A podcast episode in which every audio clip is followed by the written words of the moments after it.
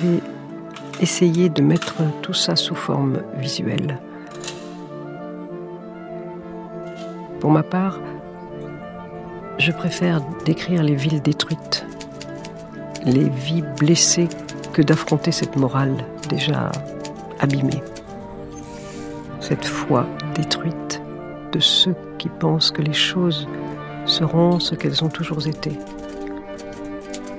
Et la désillusion de nos armées qui se demandent est-ce que ça valait le coup de sauver l'Europe? Je ne me rappelle pas ce que j'imaginais de la libération au début de la guerre. Nous parlions de l'âme meurtrie des Européens et combien ils seraient inadaptés à la vie normale.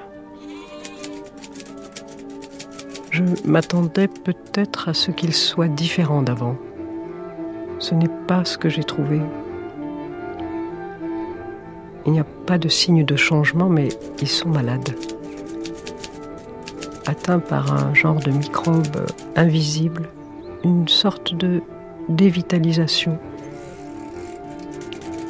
La malnutrition mentale des quatre dernières années a sapé leur force.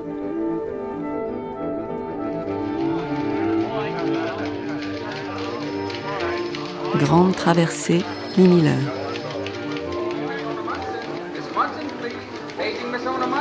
Oh, hello there. Oh, good evening, Miss Munson. I've been looking for you. Your guests are already at your table in the celebrity room. La Deuxième Guerre mondiale est terminée depuis un an lorsque ce show radiophonique Donna Munson, In Town Tonight, est enregistré à Los Angeles. Oh, yes, uh, gentlemen. So maybe you'd better leave word at the desk that Miss Lee Miller and... Um, C'est l'été 1946. Lee Miller appartient au cercle des gens célèbres. And thank you, Miss Munson. Vous savez, Lee, je crois que le chasseur ne m'a pas cru quand je lui ai dit que vous étiez une authentique correspondante de guerre. Cette information est souvent accueillie avec scepticisme. Mais ce qui l'a vraiment épaté, c'est de découvrir que vous aviez deux invités au lieu d'un. J'aimerais vous présenter mon cher ami Roland Penrose. Bonsoir, monsieur Penrose. J'espère que ma présence ne vous dérange pas. Au contraire, j'en suis ravie, monsieur Penrose. Quand deux femmes font la conversation, elles ont besoin d'un homme pour faire contrepoids.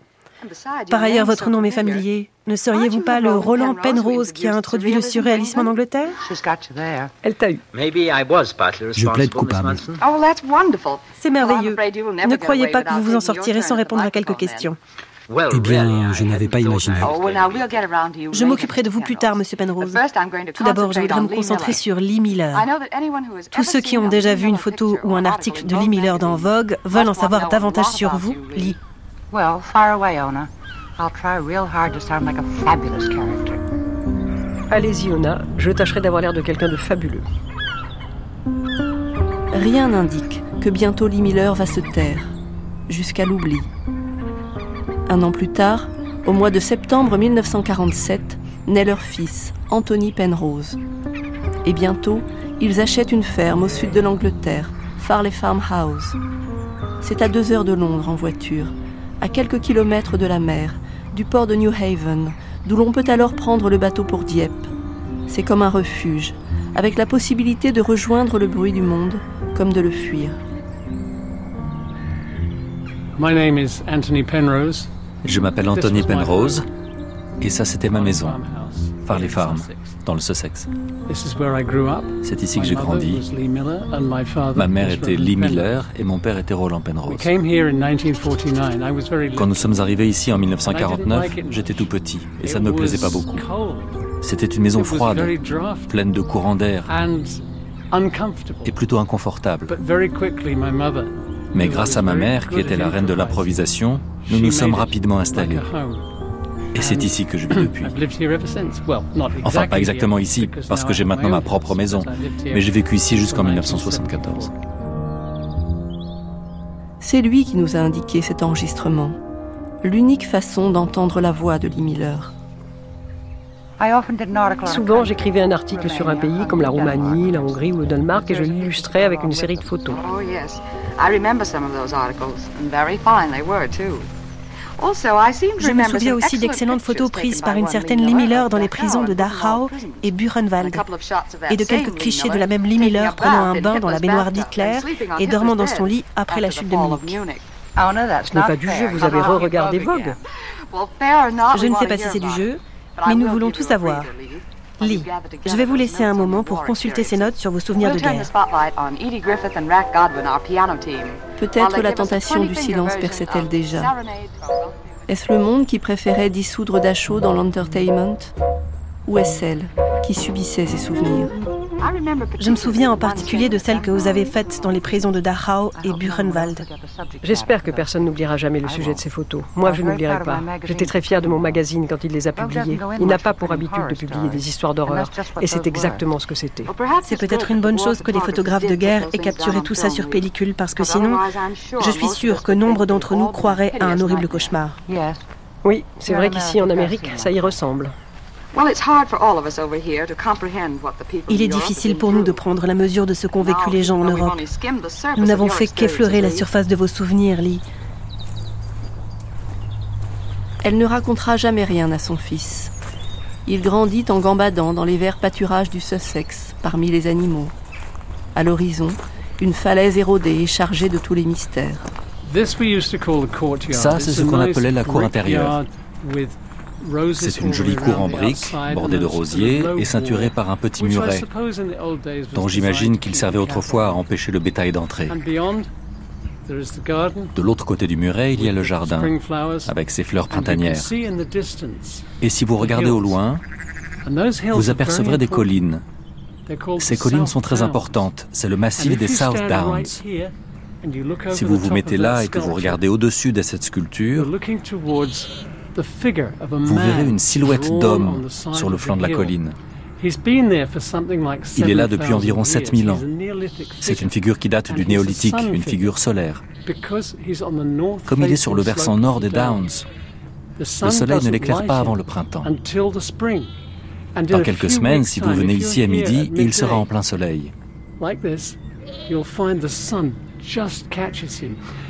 C'est un détail très important, parce que les gens qui vivaient dans le coin il y a 7000 ans étaient des agriculteurs. Ils avaient besoin de savoir quand le printemps arrivait pour semer leur culture. Et chaque année, ils pouvaient se fier au Langman, comme on l'appelle. Parce que le printemps coïncide toujours avec le moment où le soleil arrive à cet endroit. C'est un phénomène qui fascinait mon père. Quand il a acheté la ferme, il n'avait jamais entendu parler du Langman. il a fini par y accorder beaucoup d'importance.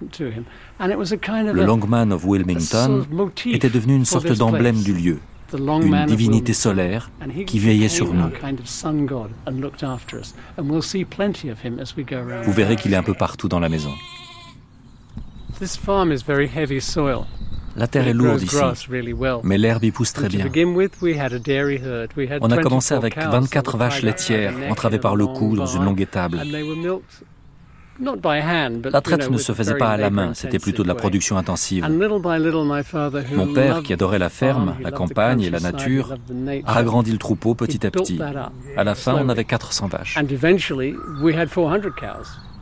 Suivons Tony, 74 ans, silhouette longiligne et sèche. Tout le monde l'appelle Tony, comme lorsqu'il était gamin. Ici, au milieu de la mare, il y a un personnage. La mare elle-même a une forme intéressante. Vous remarquerez qu'elle n'est pas tout à fait carrée. Le côté le plus proche de la maison est nettement plus long que le côté opposé. Ça fausse la perspective quand on la regarde depuis la maison. Elle apparaît bien plus grande qu'elle ne l'est en réalité. C'est assez malin.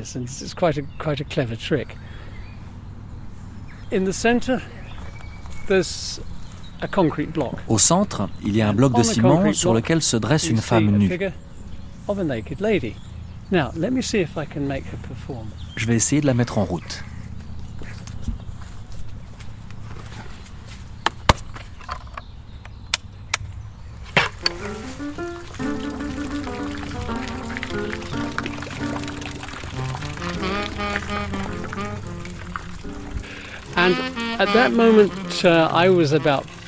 Je devais avoir 13 ou 14 ans et j'adorais fabriquer des choses en métal.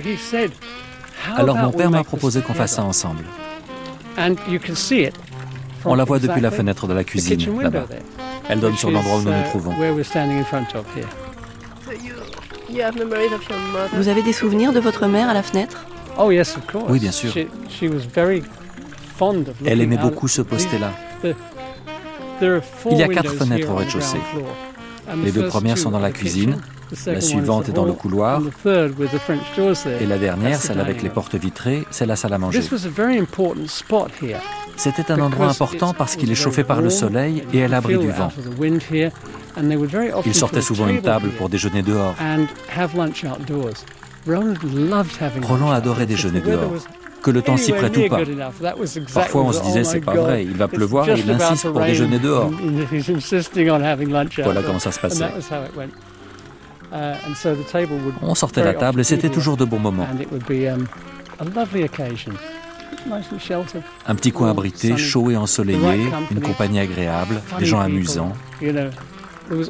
On riait beaucoup. Il se passait toujours des choses inattendues qui nous faisaient rire.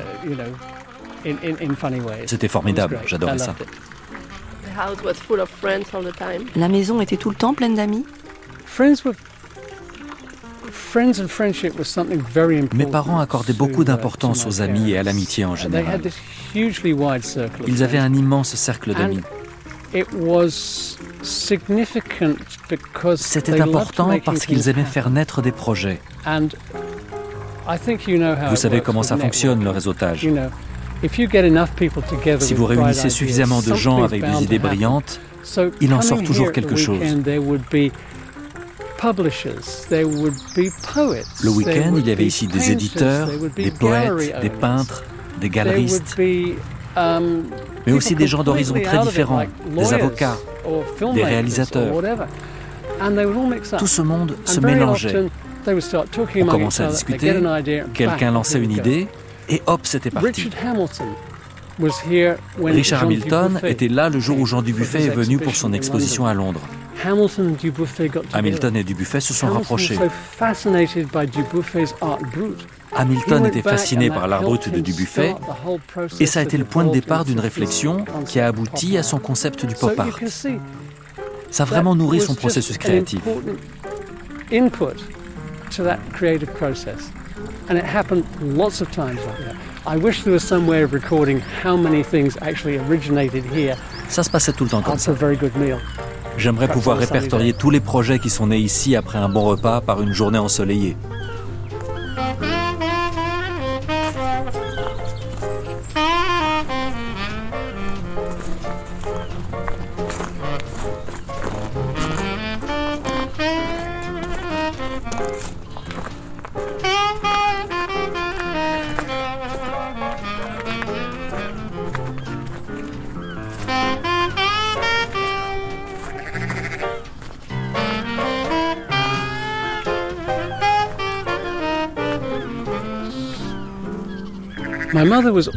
Ma mère était tout le temps en train de faire la cuisine, d'inventer des recettes ou d'essayer quelque chose de nouveau. Imaginez un peu, dans ces années d'après-guerre où on manquait toujours de nourriture, ce que ça a été d'avoir soudain un immense jardin plein de légumes. Et plus tard des animaux qui nous donnaient du lait et qu'on pouvait tuer pour les manger. On avait toute une abondance de nourriture qu'elle adorait partager avec ses amis. Le dimanche soir, il repartait à Londres avec la voiture pleine à craquer de cadeaux. Et tous les week-ends, la maison se remplissait de gens venus faire bonne chère et passer un agréable moment à la campagne dans cet endroit magnifique.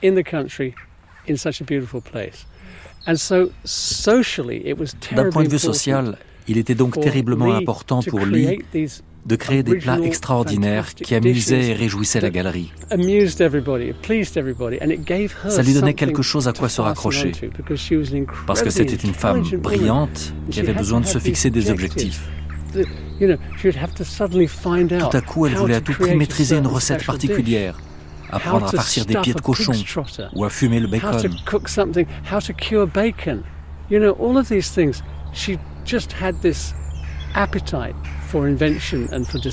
Elle avait un appétit incroyable d'invention et de découverte.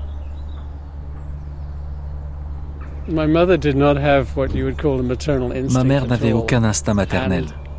Je me souviens très bien qu'elle préparait des plats extraordinairement sophistiqués et que moi, je ne rêvais que d'une chose, c'était de manger des œufs sur des toasts avec des haricots à la sauce tomate.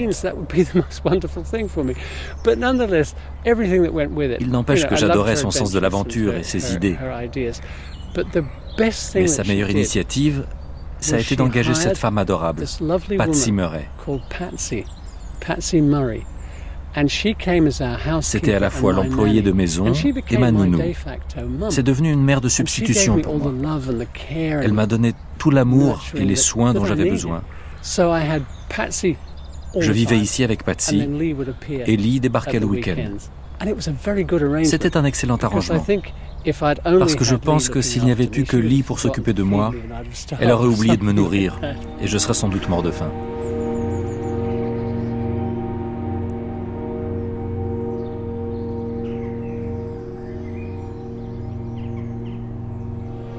Je dis toujours aux gens, je n'ai jamais perdu une seule minute de toute ma vie. J'ai vécu des moments formidables. Mais je sais maintenant que si je pouvais tout recommencer, je serais encore plus libre dans ma tête, dans mon corps et dans mes sentiments. Surtout, j'essaierai de trouver un moyen de me frayer une voie dans ce silence qui s'abat sur moi dès qu'il est question de sentiments. Je te ferai savoir, Roland, à quel point je t'aime passionnément et tendrement. La semaine prochaine, si je suis encore ici, je serai sans doute aussi désinvolte que par le passé, ou au moins j'en donnerai l'impression. Ça t'étonne? Tu sais que je t'aime, n'est-ce pas? Cependant, te demandes-tu pourquoi je suis souvent froide et distante, préoccupée ou plongée dans une nouvelle passion ou une autre relation? Je me demande bien pourquoi, moi aussi. Parce que je ne suis pas distante, c'est tout le contraire. Tu fais tellement partie de moi que j'oublie souvent que tu n'es pas réellement en moi ou avec moi, partageant mes enthousiasmes. Mes soupçons et ma gêne face aux sentiments ou aux vernis romantiques m'ont presque goûté ton amour. C'est ce qu'elle écrivit à Roland, à quelques heures de la césarienne qui allait libérer le petit Tony de son ventre. Comme toute femme qui accouche, elle sentait s'éloigner celle qu'elle avait été. Mais comme aucune autre femme qui accouche, elle lui disait adieu. Quand nous avons traversé cette crise il y a plus d'un an, je ne savais pas comment réagir. J'étais effrayée maladroite. Je n'arrivais même pas à te dire à quel point tu comptais dans ma vie. J'étais sonnée par le choc et tellement blessée que mon hésitation naturelle à t'avouer mon amour n'était rien en comparaison. J'ai été profondément heureuse ces derniers mois. Tous les jours, j'ai consciemment et avidement respiré l'air chaud de l'été et ta tendresse. La vie a été si riche, si normale, si satisfaisante j'ai ressenti une panique intérieure, comme si ce bonheur résidait dans le fait que j'allais la perdre. Les prémonitions sont sans doute purement émotionnelles et psychosomatiques, mais peu importe. Il serait trop bête d'en rater l'ironie et les parcs doivent se marrer en me voyant au supplice à présent que j'ai trouvé un mode de vie qui avait été, jusqu'à l'expérience actuelle, un mythe, une sorte d'excuse pour ne pas vivre vraiment j'ai été heureuse et détendue pour la première fois de ma vie. Et je me suis amusée et j'ai apprécié tout ce qui m'entourait sans la moindre trace de ce vieux besoin de partir, de m'agiter, de tout bousculer, d'embarquer pour de nouvelles aventures. Quelle aventure Tout ça est fini. Quoi quand j'y réfléchis? En ce moment, je peux entendre le destin aller et venir à ma porte ce n'est que le chariot du docteur et le bruissement de la jupe et des serviettes de Sir Hipling. Mais j'ai l'impression persistante qu'on fait glisser la guillotine sur le pavé. D'autres choses émettent des sons métalliques, comme des chaînes. Un aperçu de ce qui m'attend avec Junior. Et voilà que c'est reparti. Je t'aime, mon amour, et je suis sûre que j'aimerais ou que j'aurais aimé Junior d'autant qu'il est de toi, le petit animal. et que tu souhaites qu'il connaisse lui aussi l'amour.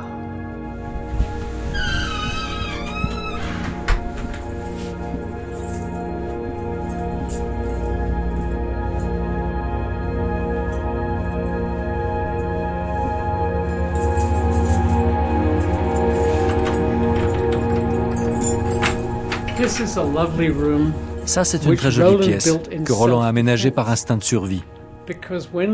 Parce que plus elle s'intéressait à la cuisine et plus Lee achetait de livres. À la fin, elle avait accumulé plus de 200 livres de cuisine et au moins un millier de magazines. Il menaçait d'envahir toute la maison.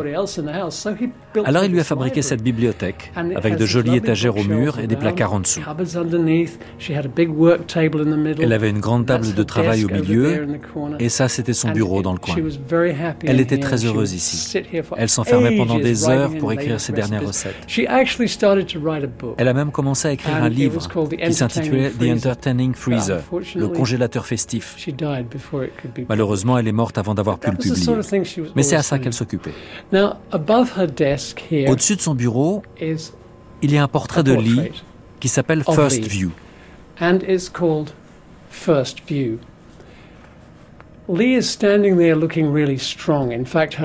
Lee est solidement campé sur ses jambes.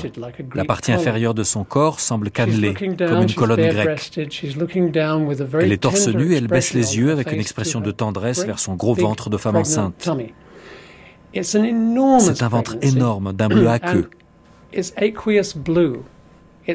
On dirait qu'elle regarde dans une boule de cristal pour essayer d'y voir l'avenir. Parce qu'à l'intérieur de cet incroyable univers d'un bleu à queue, il y a un petit lézard. C'est moi. Les gens me disent souvent qu'il est très ressemblant. C'est une créature verte, avec de drôles de petites pattes, une tête un peu bizarre et une queue. Je n'ai plus de queue, elle a dû tomber en cours de route, mais vous conviendrez que la ressemblance est frappante. Ce que j'aime particulièrement dans cette image, c'est ce mélange de force et de tendresse.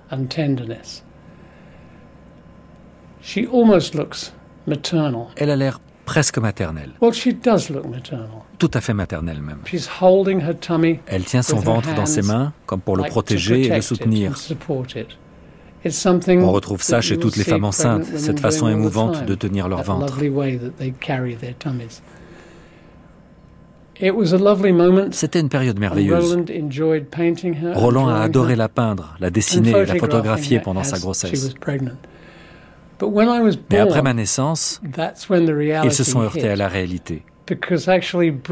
S'occuper d'un nouveau-né, élever un enfant, ce n'était pas inné chez elle. Elle n'a pas créé ce lien maternel instinctif. J'ai pu observer chez ma femme, chez mes filles et chez d'autres ce moment où les hormones entrent en jeu et où la mère se dévoue entièrement à son bébé.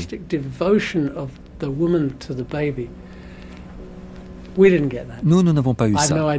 Je ne sais pas pourquoi. Peut-être à cause de ses expériences passées ou du stress post-traumatique de ces années de guerre. Heureusement, ils ont engagé différentes nounous pour s'occuper de moi.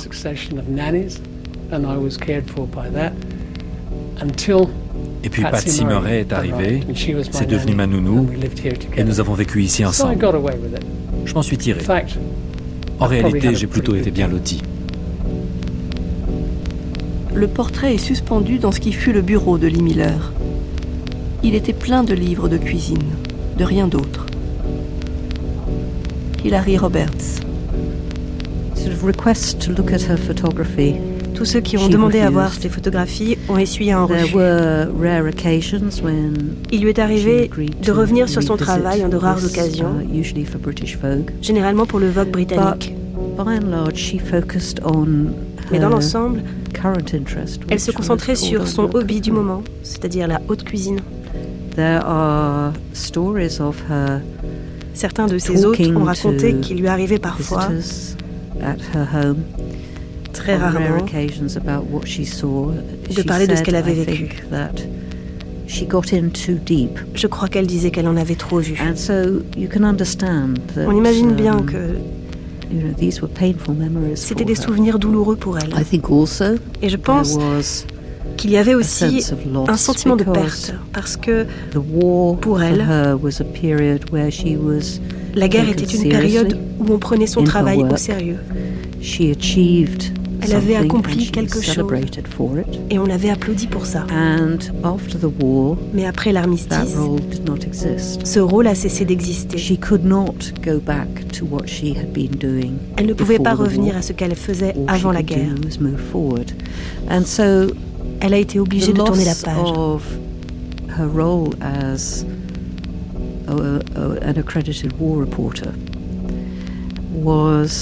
Et je pense que la perte de son rôle um, en tant que reporter de guerre accrédité l'a profondément affectée. Suivons Tony. J'adorais être avec elle quand elle faisait la cuisine. Uh, Parfois ça dérapait, elle buvait un coup de trop et c'était la catastrophe. Mais la plupart du temps, elle était drôle et c'était des moments heureux.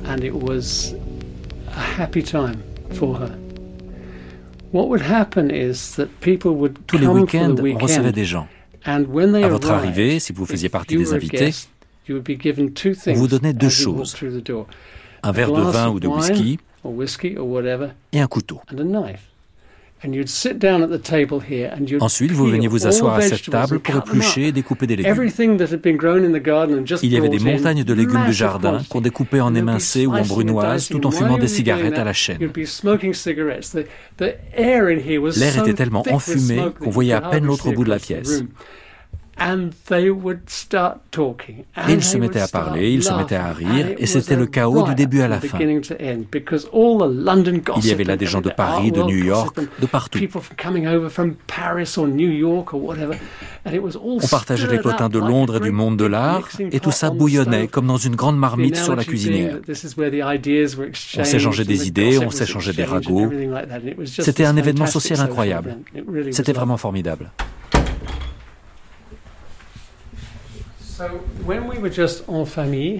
Pour les repas de famille ou les petits déjeuners, on s'asseyait à cette table. C'est une vieille table en bois sur laquelle on posait un plateau en formica. C'était très pratique. Sur le mur du fond, vous pouvez admirer trois lithographies de Picasso.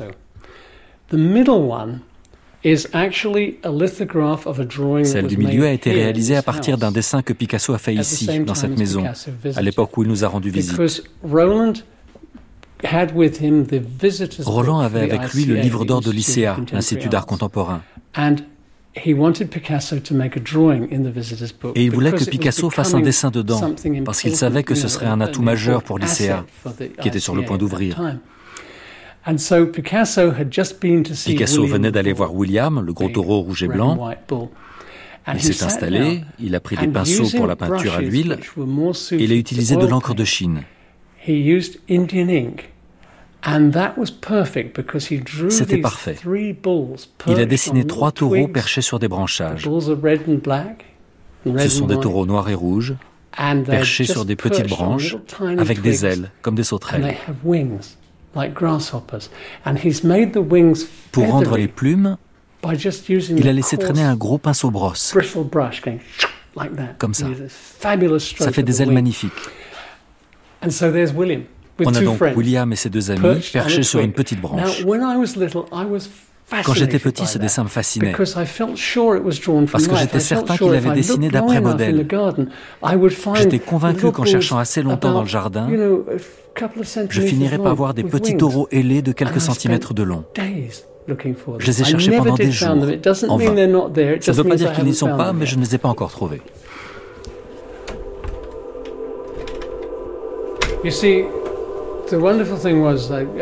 C'était merveilleux de grandir entouré de ces tableaux surréalistes. Chaque fois que je demandais à mon père ce que ça représentait, il répondait ⁇ ça représente ce que tu veux que ça représente ⁇ Ça ne m'aidait pas. J'aurais voulu qu'il me dise ⁇ ça représente ça ⁇ Mais non, il disait ⁇ trouve ta propre interprétation ⁇ C'était un excellent conseil. Au-dessus de la cuisinière, il y a un carreau de céramique sur lequel on voit un visage souriant avec un grand nez jaune et des yeux réjouis qui vous regardent.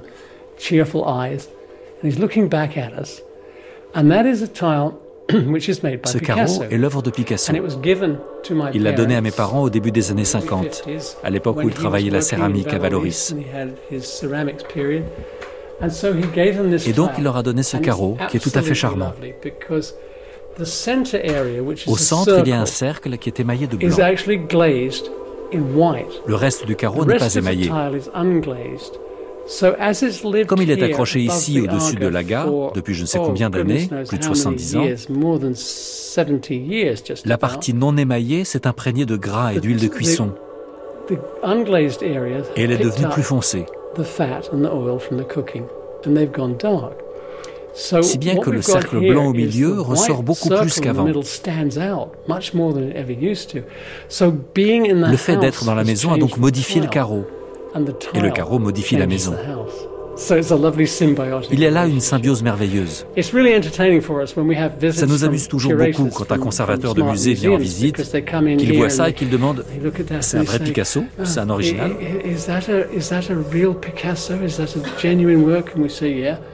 on lui dit que oui, et il devient tout pâle, parce qu'on n'est pas censé conserver une céramique précieuse en la collant au-dessus d'une cuisinière encore en usage.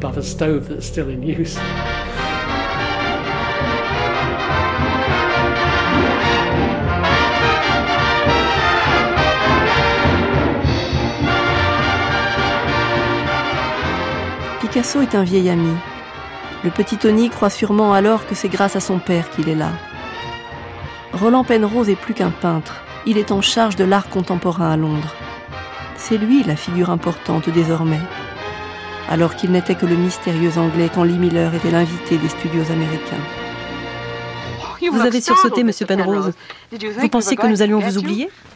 C'est vrai, j'espérais que vous aviez oublié votre menace de tout à l'heure. Oh, ne rêvez pas. De toute façon, de la photographie à la peinture, il n'y a qu'un pas. Racontez-nous l'exposition surréaliste de Londres dont nous avons parlé tout à l'heure. C'était en 1936. Je suis moi-même peintre et revenant de Paris, j'avais à cœur de rapporter avec moi les œuvres de certains de mes amis surréalistes, qui étaient encore très mal connus en Angleterre. Les surréalistes dont vous parlez venaient de toute l'Europe, n'est-ce pas? Oui, il y avait des Danois, des Suédois, des Belges, des Suisses, des Italiens, des Romains, mais aussi des Français et des Américains.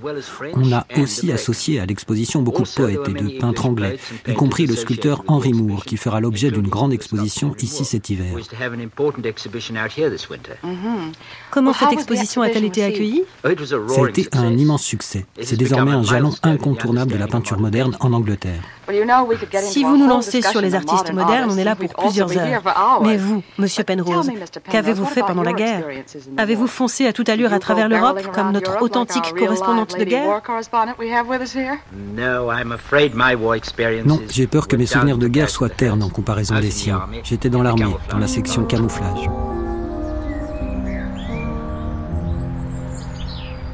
Le petit Tony ne sait rien de la guerre ni de ce qui l'a précédé, rien d'avant lui. Il ne sait pas que sa mère, qui ne l'embrasse pas, ne l'enlace pas, qui vieillit trop vite à force d'alcool et de cigarettes, a été considérée comme l'une des plus belles femmes du monde, qu'elle a été mannequin, puis qu'elle a fait partie de ces artistes américains venus chercher leur salut à Paris, véritable bouillon de la révolution artistique de l'entre-deux-guerres. Il est trop jeune alors pour qu'on lui raconte le surréalisme, le vent de liberté qui a soufflé chez les artistes. On ne lui racontera jamais on lui laisse un puzzle pour le restant de ses jours.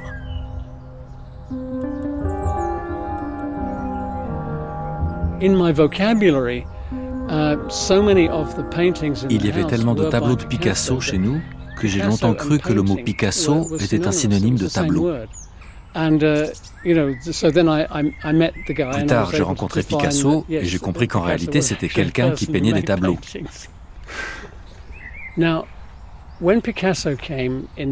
Quand Picasso est venu en novembre 1950, nous l'avons emmené voir un des principaux habitants de la ferme. Je veux parler de notre énorme taureau qui vivait avec les vaches de l'autre côté de la route.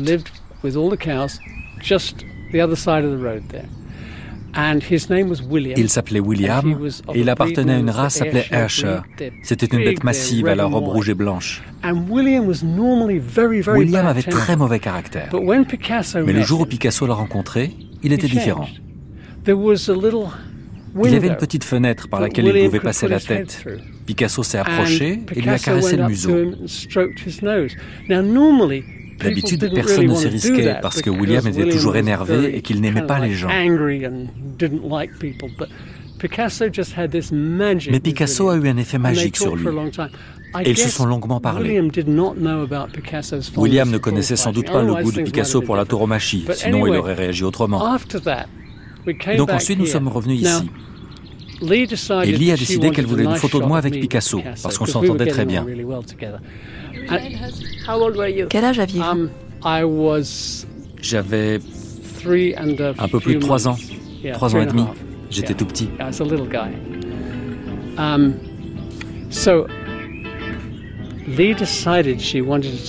Donc Lee a décidé de faire une photo de moi avec Picasso. Or tous les photographes savent qu'il n'y a rien de plus dur à photographier que sa propre famille. Donc ce qu'elle a fait, c'est qu'elle a ouvert les portes vitrées et nous a fait asseoir sur le pas de la porte.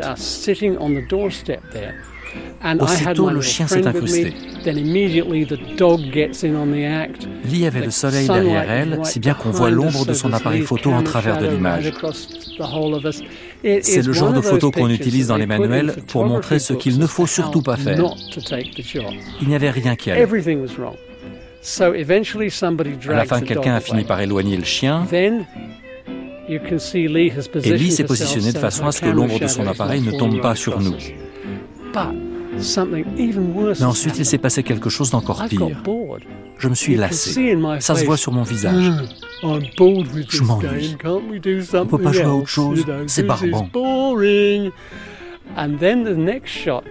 Sur la photo suivante, Picasso me murmure quelque chose à l'oreille. Je ne sais pas ce qu'il m'a dit, c'était sans doute en français ou en catalan. Mais tout à coup, je m'amusais à nouveau. Et c'est cette photo-là qui a été publiée dans Vogue. C'est un cliché que j'affectionne particulièrement, parce qu'il s'en dégage un sentiment d'empathie incroyable.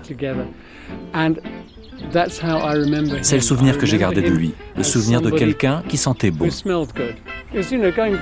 Quand on remonte loin en arrière, les souvenirs d'enfance deviennent résiduels.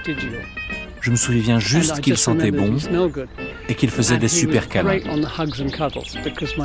Mes parents, qui étaient très anglais, se montraient plus réservés. Mais Picasso adorait faire des câlins et des chatouilles.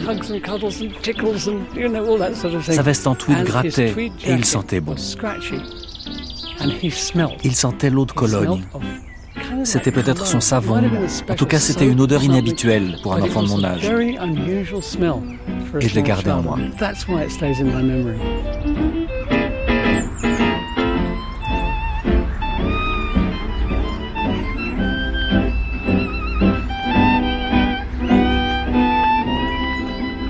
Il fait beau sur Farley Farmhouse. Tony rentre chez lui pour déjeuner. Lorsqu'il revient une heure plus tard, c'est comme s'il avait fait provision de phrases et de souvenirs. Il se dirige vers un hangar dont il ouvre les verrous, il tire la porte et nous fait signe de le suivre.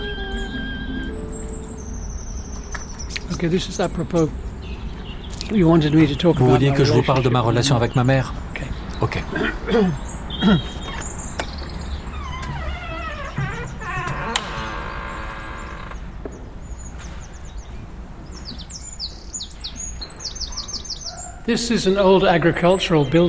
C'est un ancien bâtiment agricole qu'on a transformé en galerie, la galerie Lee Miller.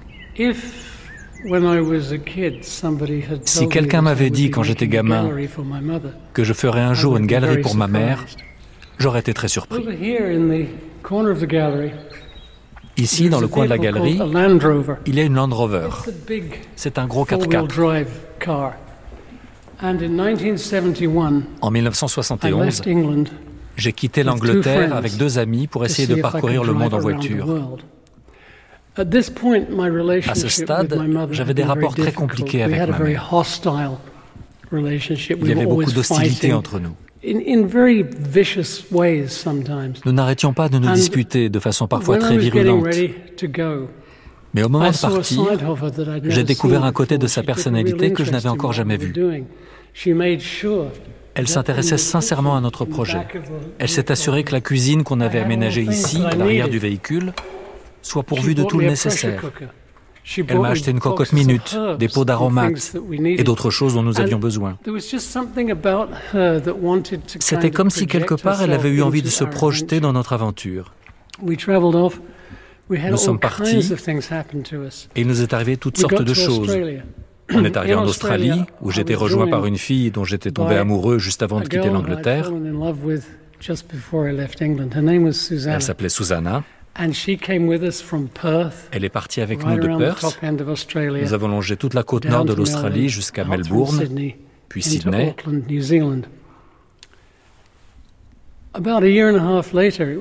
Nous nous avons gagné à Auckland, en Nouvelle-Zélande.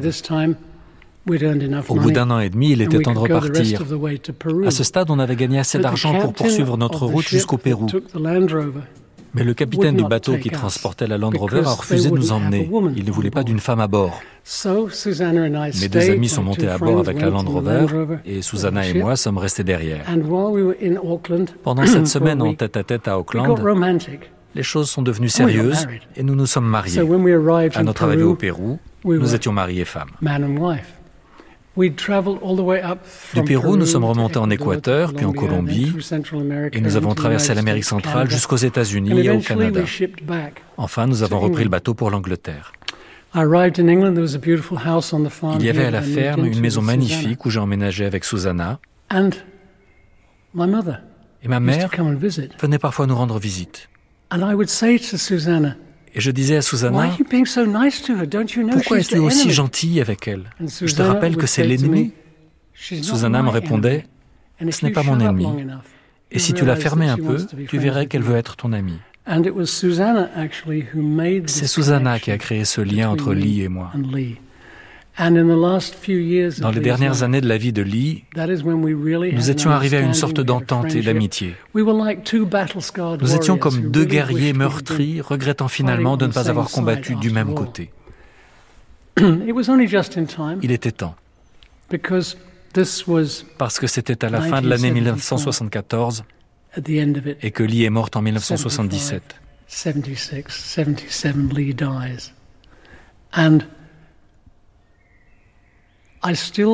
À ce moment-là, je ne la connaissais toujours pas et je ne la comprenais pas non plus.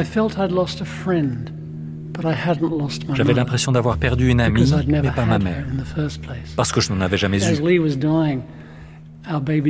Lee était mourante à la naissance de notre petite fille, si bien qu'elles se sont à peine connues, elles se sont croisées.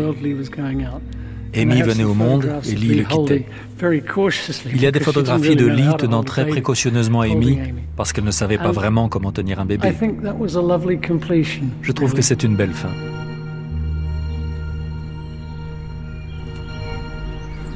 En français ou en anglais? Ah, un peu. Amy Penrose Boissan travaille là, rattrapée par l'histoire familiale elle aussi. Elle a la blondeur de sa grand-mère, et envie de parler français comme elle. Vous êtes née quand, quand Lee euh, mourait Ouais, mais j'étais pas la cause. Hein.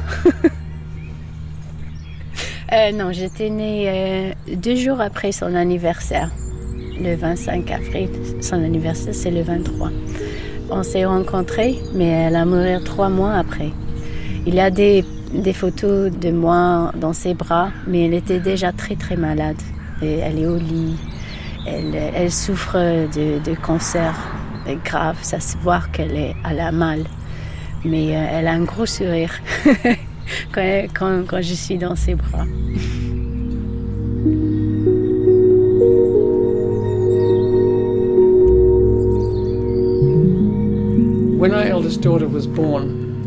À la naissance d'Amy, l'aînée de mes filles, ma femme Susanna a eu envie de voir à quoi je ressemblais pour comparer. Mais il n'y avait aucune photo de moi bébé. Patty lui a dit, va voir dans le grenier, il y a des cartons qui contiennent peut-être des photographies. Susanna est restée là-haut un long moment. Et à son retour, j'étais assis dans les escaliers. Et elle m'a dit, je crois que tu devrais lire ça. Ce n'était pas des photos, c'était le manuscrit sur le siège de Saint-Malo. Les pages étaient en désordre, elles étaient toutes froissées et pliées. J'ai commencé à lire. le premier paragraphe sur lequel j'ai posé les yeux commençait comme ça. Des tirs de mitrailleuses éructaient des casemates. Je me suis dit quoi? C'est quoi ce truc?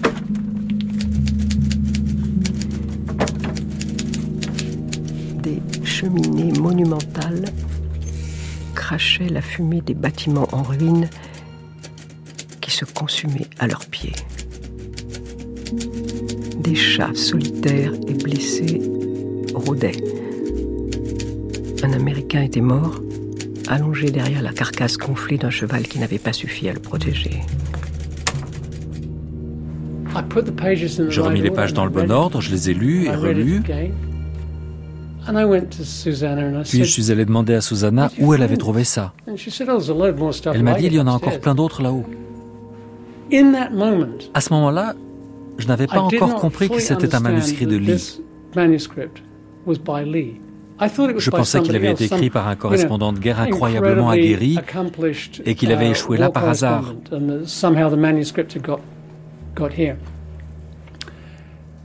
Et puis on a découvert qu'il avait été publié dans Vogue, levant ainsi le voile sur son auteur. Pour moi, ça a été un grand bouleversement. Parce que j'ai dû commencer à envisager ma mère sous un tout autre jour. Elle m'était toujours apparue comme une personne assez inconsistante. C'était une formidable maîtresse de maison et une cuisinière hors pair. Mais mes relations avec elle n'étaient pas faciles. Je la trouvais hystérique, souvent mélodramatique et difficile à vivre.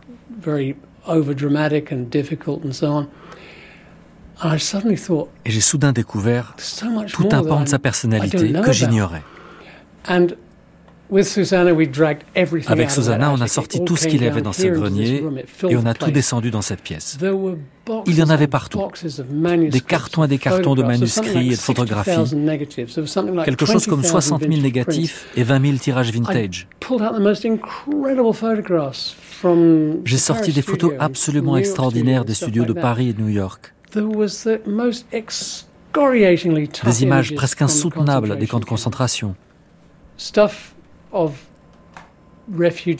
Des images de réfugiés, d'enfants agonisants, ce genre de choses. Je découvrais non seulement un aspect de l'histoire et de la Seconde Guerre mondiale, mais aussi un aspect de ma mère dont je n'avais jamais soupçonné l'existence. Pour moi, ça a été le déclic. J'avais besoin de tout lire et de tout voir. Du jour au lendemain, Susanna et moi sommes devenus archivistes. Nous avons reçu les conseils et l'aide précieuse de différents conservateurs qui nous ont montré comment manipuler tout ça. Et au fil des ans, on a tout mis en ordre. Ce processus de découverte de Lee a constitué pour moi une réconciliation extraordinairement émouvante parce que nous ne nous étions jamais entendus de son vivant.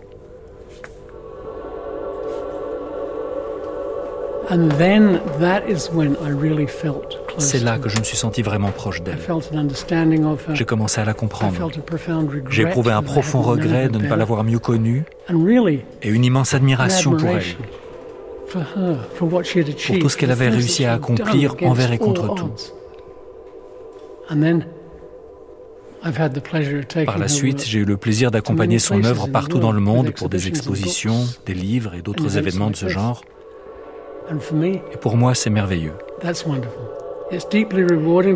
C'est très gratifiant parce que j'adore voir les réactions des gens face au travail de Lee, mais aussi parce que j'ai le sentiment de lui rendre une partie de ce qu'elle m'a donné.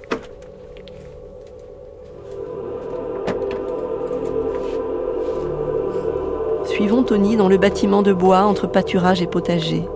Enfilons Charlotte et chaussons en papier pour entrer dans la climate room, là où désormais sont conservés, classés, protégés de la lumière, des intempéries et surtout de l'oubli, tous les négatifs, toutes les planches contact, toutes les photos de sa mère.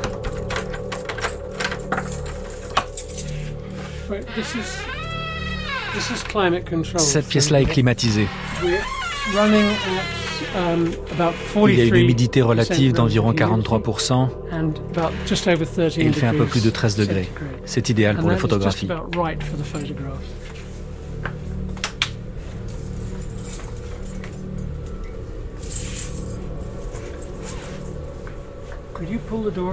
Vous pouvez fermer la porte derrière vous? Merci. Ça, ce sont les négatifs. Et ceux-là, ce sont les négatifs du Rolleiflex, avec chacun sa propre enveloppe. Ils ont tous été catalogués avec un index croisé. Il y a aussi des négatifs de 35 mm. Et là, on a les quarts de plaque, les demi-plaques et les plaques entières des vieux appareils photo de studio qu'elle utilisait pendant la guerre.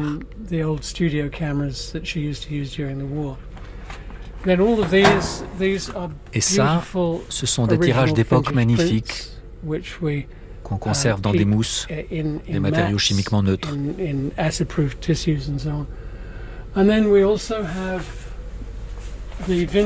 Et on a aussi des planches contact d'époque.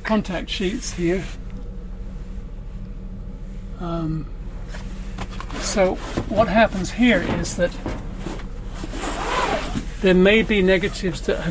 il y a des négatifs qui se perdent, ça arrive fréquemment. Quand un négatif est perdu, on peut généralement retrouver l'image parce qu'on a les planches contact d'origine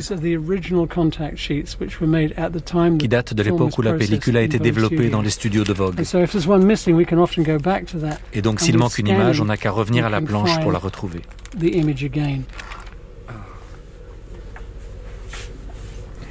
So we came in here je vous ai amené ici pour vous montrer une photo faite par Man Ray.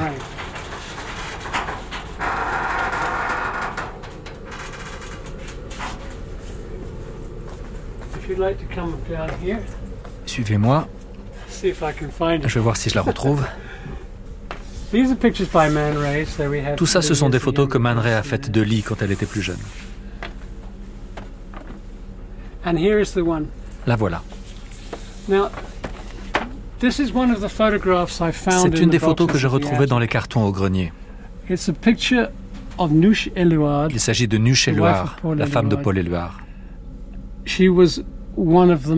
C'était une des plus belles femmes de son temps, mais c'était aussi une personne unique, incroyablement intègre et courageuse. Sur cette photo de Man Ray, elle porte des bijoux de Madame Belperron, une joaillière très connue et respectée de l'époque.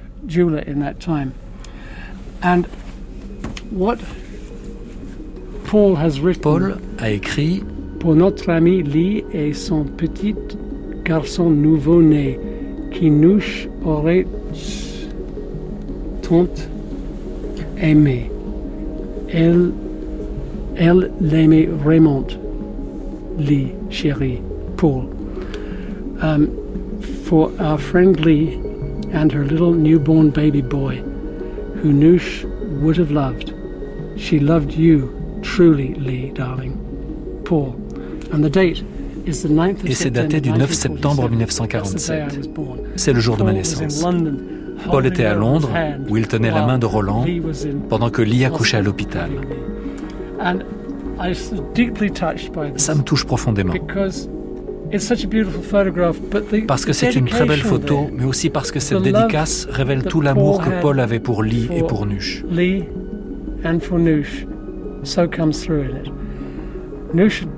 Nush est morte peu de temps avant ma naissance. C'est donc ce qui se rapproche le plus pour moi d'une rencontre avec Nush. Et je sais que je l'aurais adoré moi aussi. Ok, il nous faut de la lumière. Merci beaucoup. Ça, c'est un dessin qu'a fait Paul Éluard sur du contreplaqué. Je pense que c'était un fond de cadre, sans doute parce qu'il n'a pas trouvé de feuilles de papier assez grandes. Paul a pris ce panneau de contreplaqué et il a dessiné dessus. Ça représente un grand oiseau absolument magnifique, avec les ailes relevées et un visage très fort. Et à côté de lui, il y a un poussin duveteux à l'air incertain, qui n'a pas encore ses plumes d'adulte, et qui semble un peu inquiet pour l'avenir. Et voici ce que dit la dédicace. La beauté de lit aujourd'hui, Anthony, c'est du soleil sur ton lit.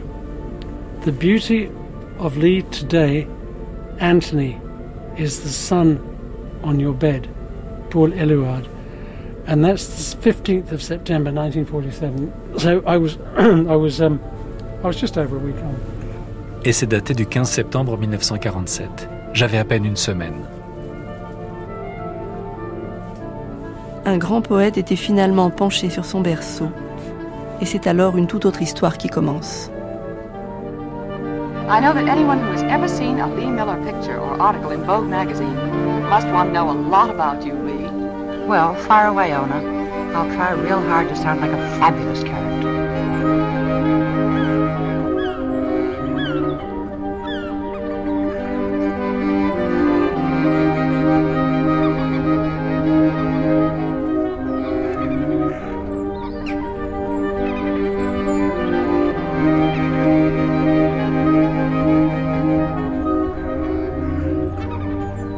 C'était le premier épisode de la grande traversée Lee Miller, avec Anthony Penrose, Amy Penrose Bouhassan, Hilary Roberts, avec les voix de Evelyne Guimara, Laurent Lederer, Clara Chabalier.